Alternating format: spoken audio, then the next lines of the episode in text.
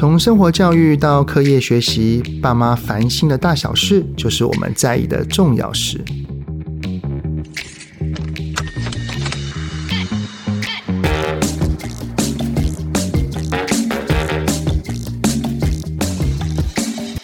欢迎收听亲子天下 Podcast 节目《爸妈烦什么》，我是主持人亲子教育讲师魏伟志泽爸。这周呢是非常重要的节日到来，就是母亲节，所以要先祝天下的妈妈们哈母亲节快乐啊！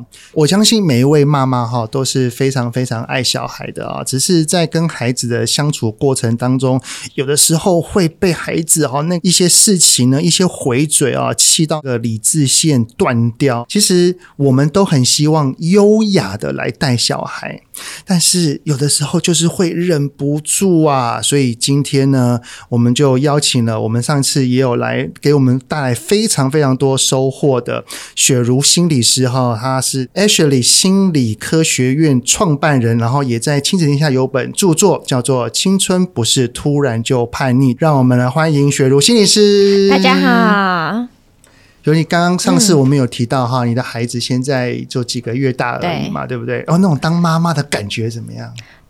哦，觉得很奇妙的一种感觉，嗯、对，就是全心全意哦，我真的觉得他是我世界上真的最爱的人呢。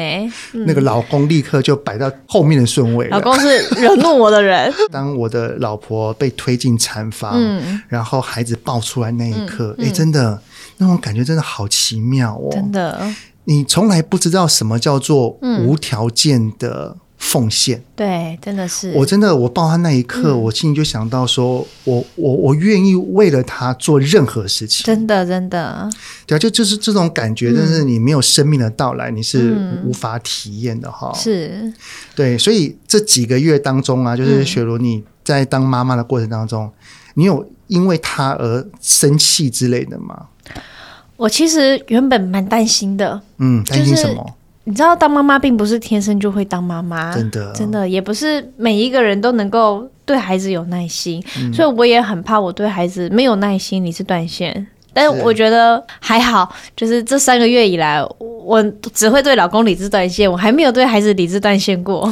还是那个等孩子越来越大，开始会说不要的时候，那个时候理智线就容易断了，会不会？所以我就有一个觉察，我现在就要练习不要对老公理智断线，因为孩子他总会开始模仿大人的样子，对，或是开始有他的意见，所以。哦，我就一直在练习，我要怎么样现在好好的跟我老公说话，因为孩子会学习大人讲话的方式。哦，所以从现在孩子还小的时候，嗯、雪茹你就开始在跟着老公练习。对哇，哎、欸，其实这个觉察力还蛮早就开始了吼。对，但真的很难呐、啊。以前不爽就想骂就骂，大吵一架就算了。那现在孩子在面前，你不能在孩子面前这样大吵啊。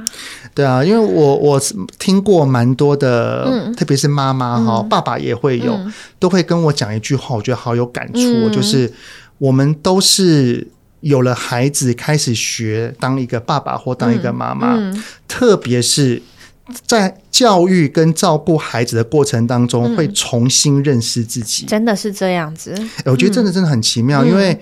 我在跟孩子就冲突的当下，才会发现到我我怎么会有一些念头是不好的。嗯，嗯哼，我很爱他，嗯，但是有的时候真的是气到后，我脑中会有些小剧场。嗯，那些小剧场真的是以前从来不会有的。嗯哼，例如说，很真的很想去那那种抓他一下，嗯，哦，想想而已哈，没有真的抓。嗯，只是在不管是学生时代，或者是成长的历程，还有跟我老婆交往的过程当中，嗯。嗯那一个情绪暴怒的自己，嗯，是从来没有出现过的。哦，真的。因为我女儿啊，我女儿她就是属于那一种，她小的时候啦，现在比较不会了。她小的时候就是那种，她知道你哪里痛，她就偏往哪里踩，她就踩哪里。嗯，例如说，他小的时候就很会说什么“爸爸坏坏”，嗯，我讨厌爸爸，嗯，爸爸走开，嗯，类似像这样子的话，或者她知道我在意，他就偏要偏要做那一件事情，但是。有时候他的坚持就会让我真的很受不了，嗯、然后我的情绪哈真的是以前都没有发生过。嗯，在雪茹你的这本著作哈，《青春不是突然就叛逆》里面就有一个小测验。嗯，我觉得我看的时候，我觉得这个测验很有趣，因为它会让我们更加认识我们是属于哪一类的家长。对，哎，可不可以请雪茹你带着我们听友来讲一下这个测验好了？好啊，那这个测验呢，就是假设啊。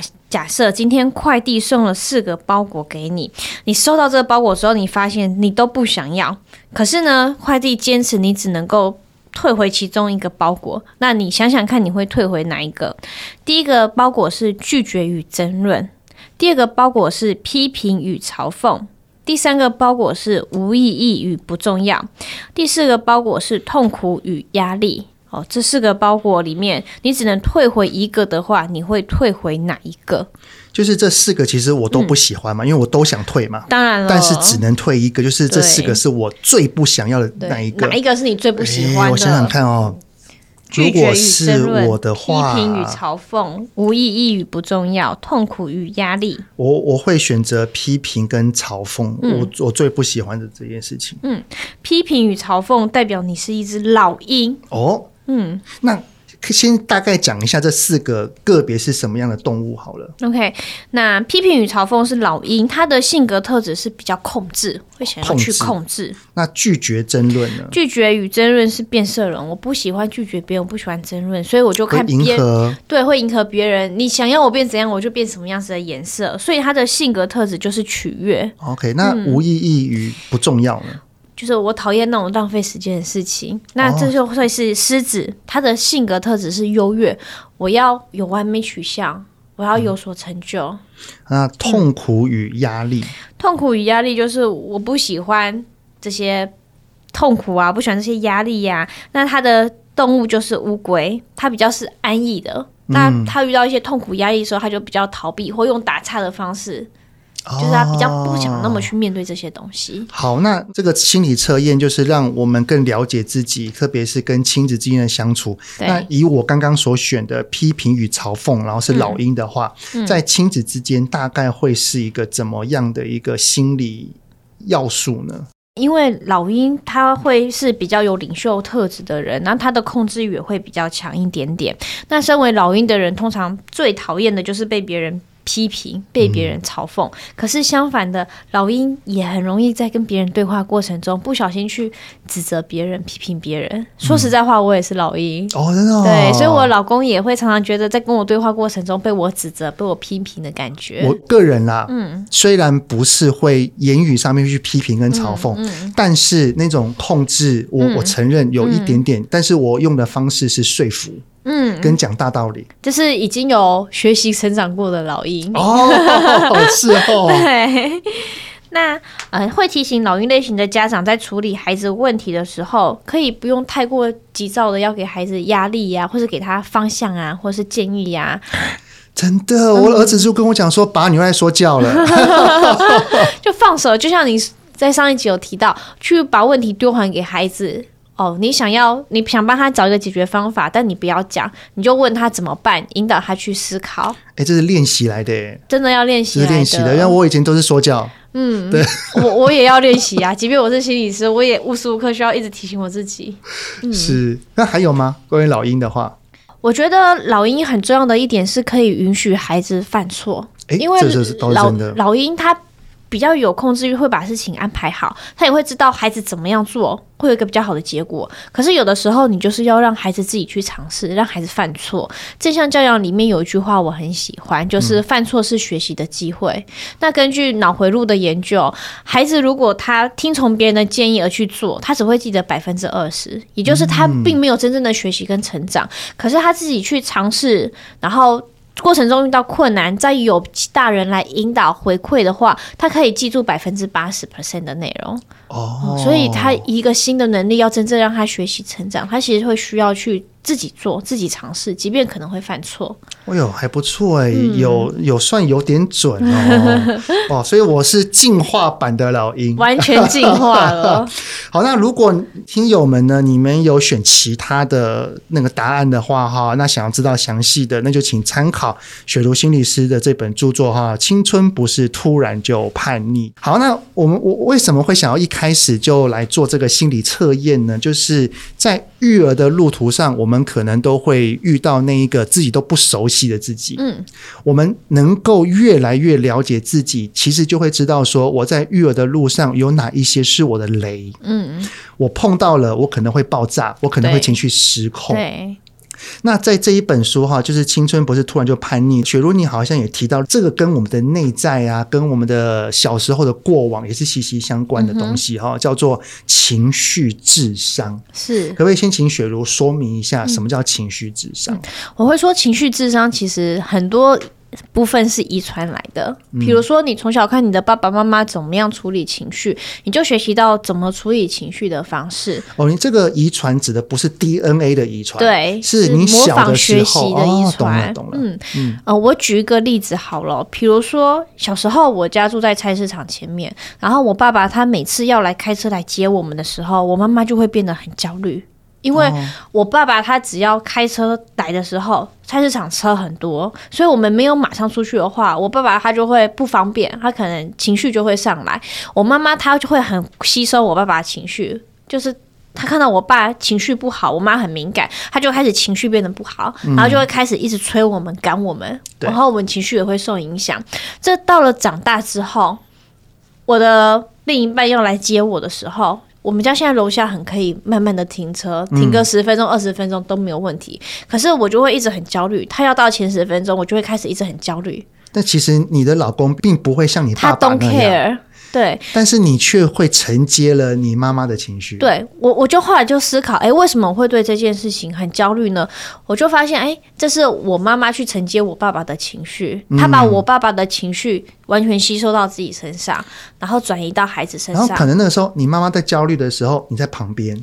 是，我也吸收了我妈妈的焦虑，所以我就莫名的对这件事情，我也觉得很焦虑。我后来觉察之后，我就会提醒自己，给他等，没关系，不要焦虑。我觉得很焦虑，是属于我妈妈的情绪。我把这个焦虑还给我妈妈。哎，要分要分的这么的明白，其实这不容易耶。哦，就是会需要很多的觉察。这个情绪是妈妈的，对，这个情绪并不是我的。我的老公并不会给我压力，所以我不需要像我妈妈一样这么的焦虑。对，哎，这个很难呢，因为你是心理师，嗯，才会有这个练习。我真的是在读心理学的过程中才有这样的练习，不然我从小到大，我其实就无意识的承接我的爸爸妈妈很多的情绪，但是我自己不自知，所以我才会说情绪智商是遗传来的。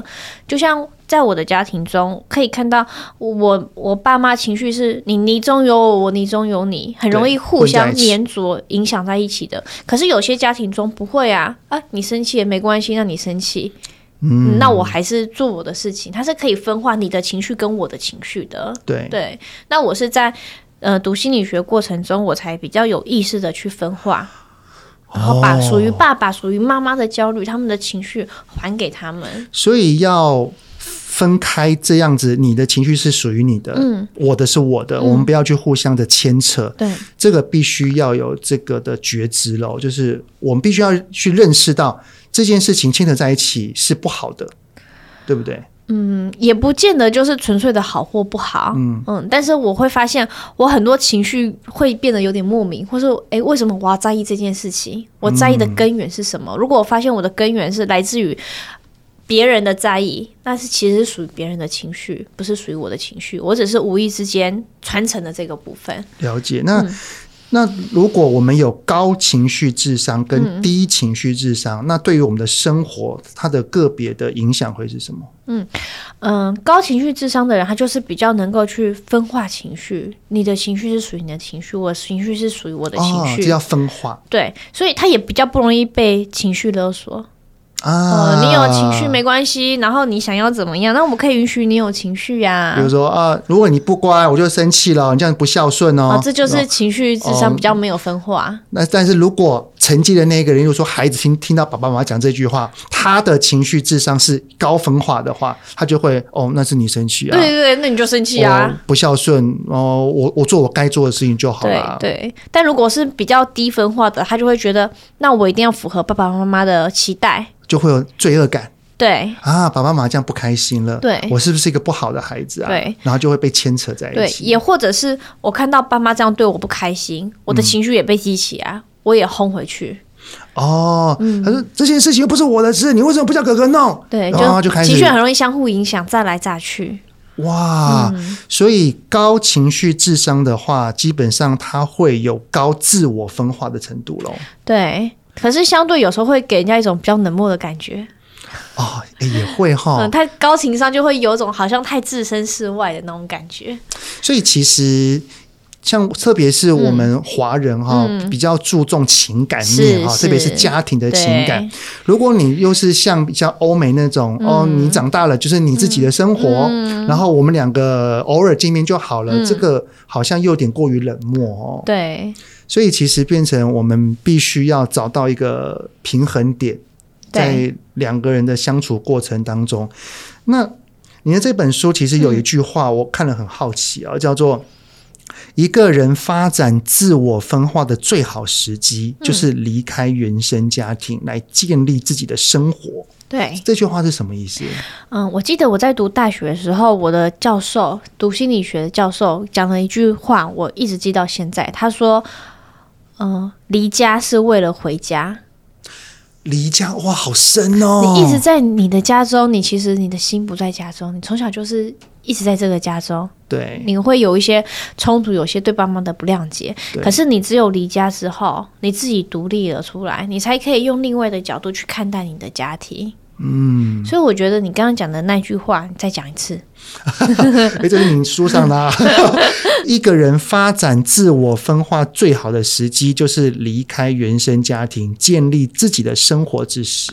是，你要离开了之后，你才会从一个比较远的视角去看待。哎，我现在为什么会这样子行为？嗯、那我是受我爸妈怎么样的影响？可是你在家庭中，很多时候。你的关系过于紧密了，你其实没有那个空间去做这样的反思跟思考，还有看见。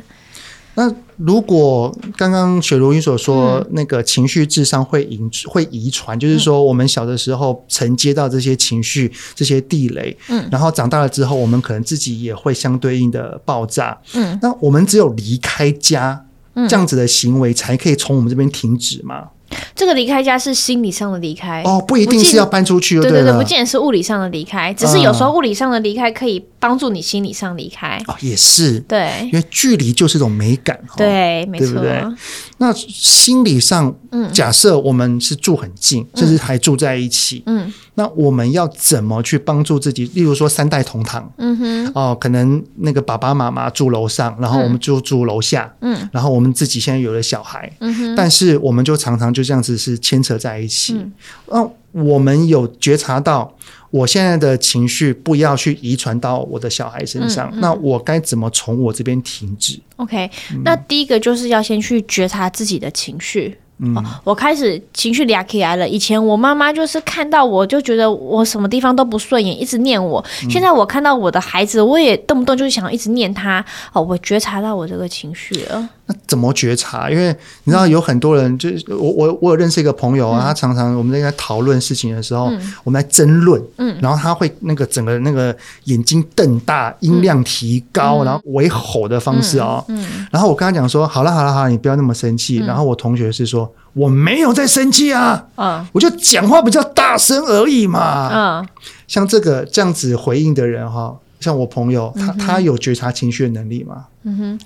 呃，其实你有提醒他他的情绪了，但是人第一时间但就是反驳嘛，所以他说我没有在生气。可是当他这样讲的时候，他其实也有意识到他现在讲话比较大声了，嗯、他其实就会有一个理智说，我等一下讲话就要稍微控制一下。这其实也是有觉察到情绪，觉察情绪不一定是他要说出来，他要承认，而是他心里面知不知道他自己现在的状态。哦但是要知道到能够停止行为，这个中间有一个很难的一个 gap 哎、欸，是，所以怎么有什么建议吗？因为其实有很多的人都知道我在生气，嗯，他其实都知道，特别是有些爸爸妈妈在在外面，特别是一群人在看，好，那这又是一个觉察了。嗯、我明明就知道我在生气，我很想骂你，为什么我不能够停下来？我一定要抓着你往死里打，嗯，哦，这又是一种传承下来的模式，哦，是不是以前别人也都这样对我，所以我就习惯，我就是要抓着你宣泄情绪，我爽了，我才可以冷静下来。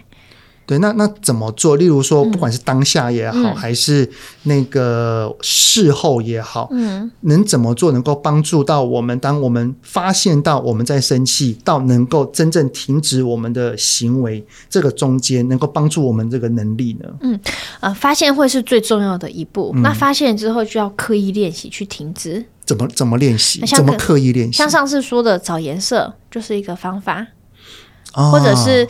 自由书写，有些人他是喜欢呃用讲的，用写的，你就可以设定一个，比如说十五分钟的时间，这十五分钟之内，你就想到什么就把什么东西就写下去，你不用管错字，不用管语句文法，对不对？然后你等到时间到了之后，你就一定要停笔。这有一个好处，很多家长其实。害怕情绪，我不敢让我的情绪出来，因为我害怕失控。可是会发现我一直压抑，就变成莫名的大暴走。所以情绪，呃，自由书写好处是我有设定一个时间界限，我设定十五分钟，这十五分钟之内，这个情绪是可以自由出来的。所以，那我写什么都可以吗？写什么都可以。你甚至现在我不知道该写什么，我现在脑筋一片空白。你就把你所想到的就全部写下去。你在这样写的过程中，你会带出一些你的潜意识，你的一些很深层的东西。嗯、但是十五分钟一到，你就一定要停笔。你写到大哭，写到歇斯底里，你也不要眷恋。时间一响，你就是要停笔。你久了会知道，哎，我的情绪是可以出来的，也可以收回去的。哦，所以其实像雪茹你所说的控制情绪，嗯、就是当情绪出来的时候要控制情绪。嗯、有的时候在当下。能够处理最好，但是如果无法处理，嗯、我们等事后，嗯哼，用一些方法。刚刚你有讲几个方法嘛，嗯、就是像当下，就是认颜色啊，嗯、然后我们去喝口水啊，离开现场啊。对。但是如果事后的话，就是可以像刚刚你所说的书写的方式，嗯，可以去让自己的呃情绪控管能力来刻意的练习一下。嗯、对，我举一个我跟我老公互动的例子好了，我老公很常。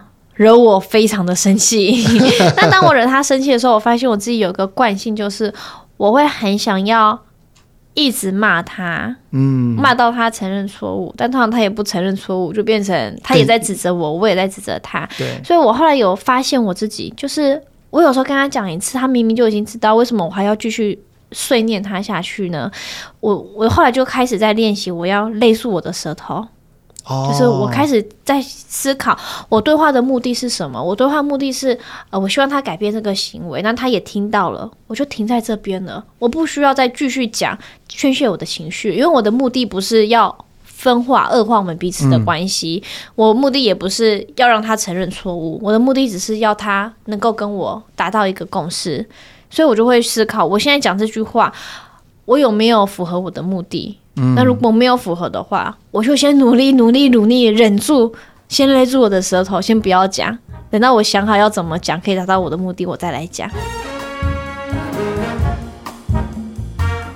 像这就是你所谓的刻意练习了。对对。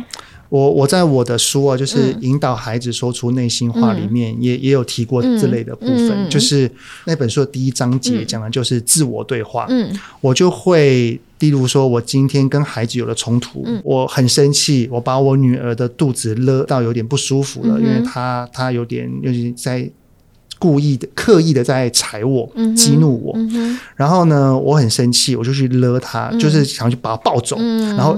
抱的时候可能勒到她的肚子，嗯、然后那有点太用力了，嗯、然后我女儿不舒服，嗯、我超后悔的，嗯、我非常非常的后悔。然后我事后我就在晚上的时候，嗯、我就去思考，嗯、就是我。那个下一次能够怎么做，嗯、才会让我处理这件事情能够有更好的方法？嗯嗯，我就去思去思考、嗯、去想，然后去找方法。嗯哼，然后就像刚刚雪茹你所说的，就是想到说，如果我当下如果我真的很生气，嗯，我除了瞬间把他抱走，然后把他肚子热到有点不舒服之外，嗯、后来我就想说，我可以做什么样的事情？嗯，哎，真的就是就之后有类似的状况发生了，嗯、我就会比较可以。控制得住，想象的练习很重要。对对对，对，我甚至有的时候我们很好笑，我们还会实际的练习。我们冷静之后，我就会讨论说：“哎、嗯，那我刚刚讲那句话你不舒服，你刚刚讲那句话让我不舒服，那下次我们可以怎么样子表达？”我就会说：“那 action，我们再来演练一次。”你说跟跟你老公吗？对，我们真的会这样。欸、你跟你老公真是很棒的伙伴呢。然后就练习重新讲，然后我又讲，他又说不行，你这样的表达方式会激怒我。你你老公也是做心理这方面的？他 是工程师，哦、有工程师愿意做这件事情，太难得了吧？因为他就很想要探究啊。哦，但我们两个真的是属性完全相反。他是属于一个研究心态，是不是？对。然后有有些妈妈想，就是老婆想要跟老公练习这些这些事情，嗯、老公就说：“哦，不要。”嗯，他是抗拒的，因为呃，我我就会是用请求的方法，我就会说：“哦，我讲这句话惹你生气了，可是我不想要惹你生气，但是我不知道该怎么讲，你比较能够听懂我的意思，但是我不会激怒你，你可不可以帮助我？”那我下次这样子讲，哦、你觉得这样可以吗？哎，这句是个好方法哦，嗯、就是不是说哦，你都不练习，你看你是不是让我们的关系更不好？就因为带指责了，嗯、对不对？对对，所以带着请求的方式，因为其实很多的男性哈、哦，从小就被教导叫做“男儿有泪不轻弹”，对，所以许多的情感面、感受类都是隐藏的。嗯，长大了之后。我们要去让他练习去挖掘内在。第一个是他不熟悉，嗯哼。第二是他挖掘出来还不知道怎么处理，对。所以反而就是不要碰触最好，对对。反正要慢慢慢慢练习哈，对。所以那个有在听的老老婆们哈，可以跟雪茹那个心理师一样，用请求的方式来，请你帮助我，然后让你告诉我，那下次生气了可以怎么跟我说，我可以怎么跟你做，类似像这样子哈，对。哎，很棒，很棒！哎，那在自己的那个，因为我刚刚提到说，情绪智商如果能够停止在我们这边，嗯，除了觉察情绪之外，嗯，你在书里面也有提到调节情绪，还有思考的对话，嗯，这个就是刚刚有提到的吗？还是有什么可以补充的？这其实是一整组的哦。我第一个，我发现我在生气，那我要怎么样？我发现我在生气了，那我就会意识到我要去停止。那我要怎么样调节情绪？那每个人都有他调节情绪的方法，像我刚刚讲的找颜色啊、自由书写呀、啊，或者是有些人就是跑步啊、深呼吸啊，这都是属于你调节情绪的方法。那最后一个，你的对话目的到底是什么？你是你要去思考你对话的目的到底想要达成什么目的？那如果呃，你在讲的话过程中，你有没有去符合这个目的？还是你只是单纯做情绪宣泄？那其实就已经不是沟通了。嗯，其实有第三层的这一个。嗯对于我要去跟孩子沟通，我要去跟我的伴侣沟通的目的是什么？嗯、其实都会让我们在那个下一次，嗯，类似的对话、嗯、类似的冲突的底下，嗯、我们的思绪能够更清晰哈。对对，就是不会沦陷于我们的口角，是反而更清楚知道说我们沟通跟对话的目标是什么，方向是什么。是，哎，所以这都要练习哦，真的需要练习，很难呐、啊。嗯真的很难，我觉得雪茹你很棒，其实你有一个很棒的练习的老公。是。我我我老婆也超好的，你知道我在三年前接触了萨提尔，嗯，挖了满山的宝藏，我就想要赶快练习，然后我就立刻抓我老婆来练习。哎，我老婆真的是超好的，她就跟我练习好多好多，然后我就把跟我老婆练习的方式，然后慢慢就挪到孩子身上，因为其实一开始我们。如果要改变我们惯性的说话方式，我们听了不习惯，是。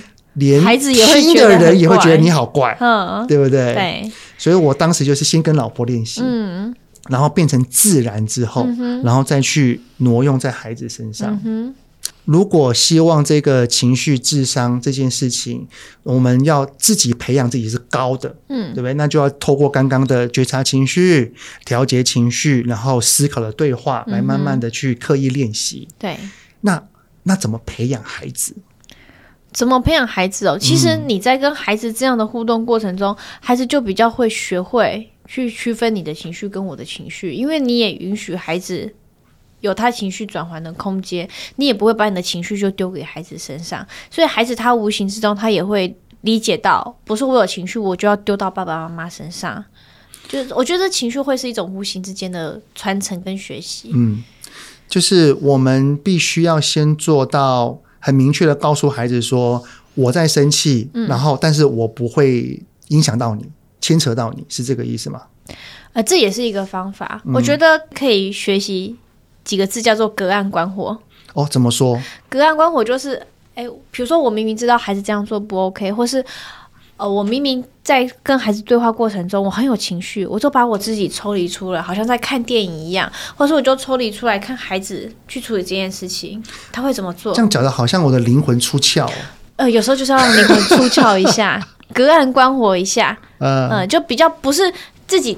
纵身跳入火场里面去处理，嗯、呃，隔岸观火一下，把自己抽离出来一下。那我抽离出来之后，我只要观察就好了吗？还是我要做什么样的事情或者是行为？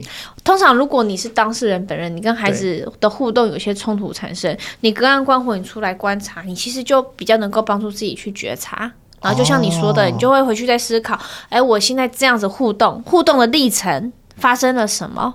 那我现在是怎么样调整这个历程会比较好？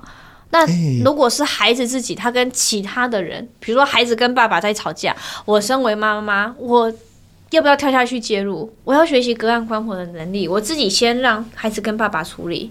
我这时候妈妈如果跳下去，就变成一个三角关系哦。啊，有你的书里面有讲到，对，我就介入了。那三角关系就会变成爸爸跟孩子不好，然后就会。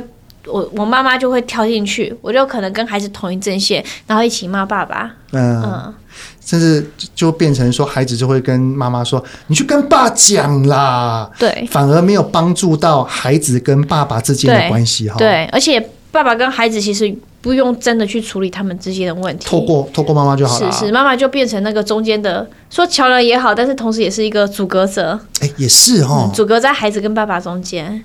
所以，雪茹，你的意思就是，只要我们假设是我们跟孩子，我们有处理好自己的情绪，我们自己的情绪智商是高的，我们的分化能力是好的，孩子也会从我们的身上慢慢去长出这个能力。对。那同样的，如果是三方，如果是爸爸跟小孩有冲突，嗯，然后我们也要隔岸观火，对，去观察一下我们这件事情是否要介入。对，如果不用介入，那我们该怎么做？要介入的话，我们怎么去划分？对，孩子也会清楚知道说，这个情绪是爸爸的，对，妈妈的情绪是分开的。对对，对。假设爸爸在骂小孩，结果妈妈进来跟着骂，嗯，他是不是就把它混在一起了？是的，是的。哇，所以家里有时候。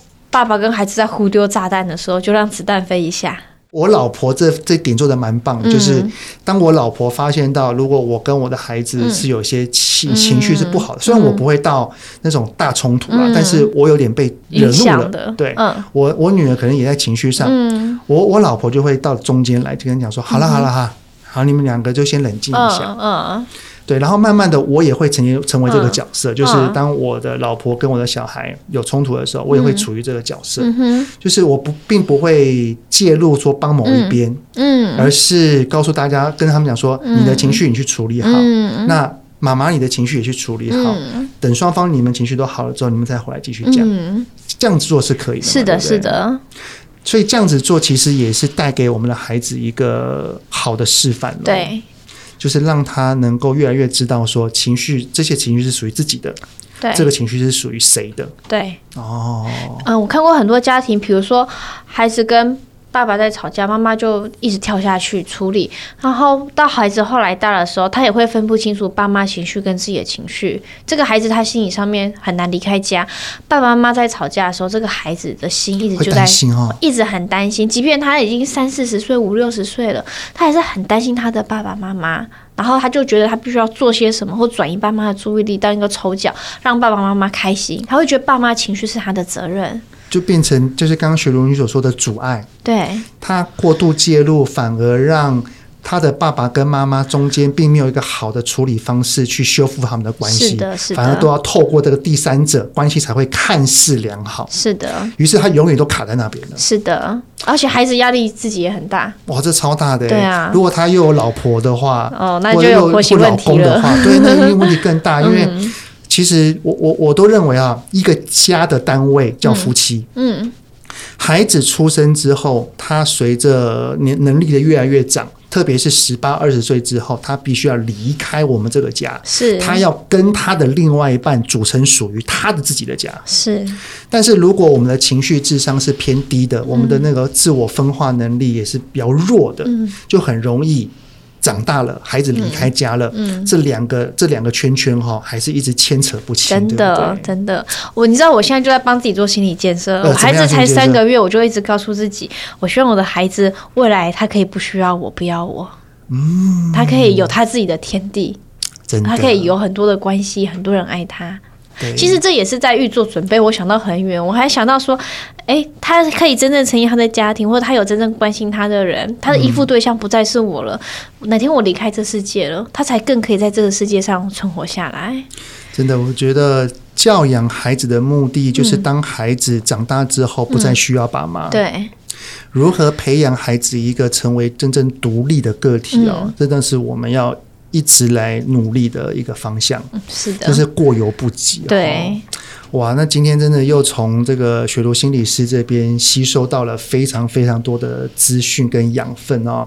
希望我们能够跟孩子的相处的过程当中，都可以好好的培养孩子的情绪智商，让他的对于情绪的自我分化能力是很好的。嗯，因为这样对他的未来人际关系的相处、夫妻关系的相处，我相信帮助都很大，对不对？是的，是的。好，那很谢谢大家的聆听。那刚刚所提到的几本好书哈，包含了那个雪茹心理师的书，还有我的书哈，引导孩子说出内心话，并且我在这边再推荐一个亲子天下的线上课程，叫做《让青春期孩子与你对话》。是一个叫做郑浩仁心理师，他有二十三年心理师的资历，现任宽心心理治疗所所长，在在那个亲子天下有一个线上的课程，能够让我们跟青少年的孩子哈有更好的对话跟互动。那个我们刚刚在节目里面所推荐的好书哈，只要是亲子天下出版的，都可以在亲子天下 Podcast 的好书专卖店里面用优惠的价钱买得到哦。亲子天下 Podcast，周一到周六谈教育、聊生活，开启美好新关系。欢迎订阅收听 Apple Podcast 跟 Spotify 呢，给我们五星赞一下，也欢迎在许愿池留言，告诉我们爸妈你到底在烦什么。我们下次再见喽，拜拜，谢谢雪茹，谢谢。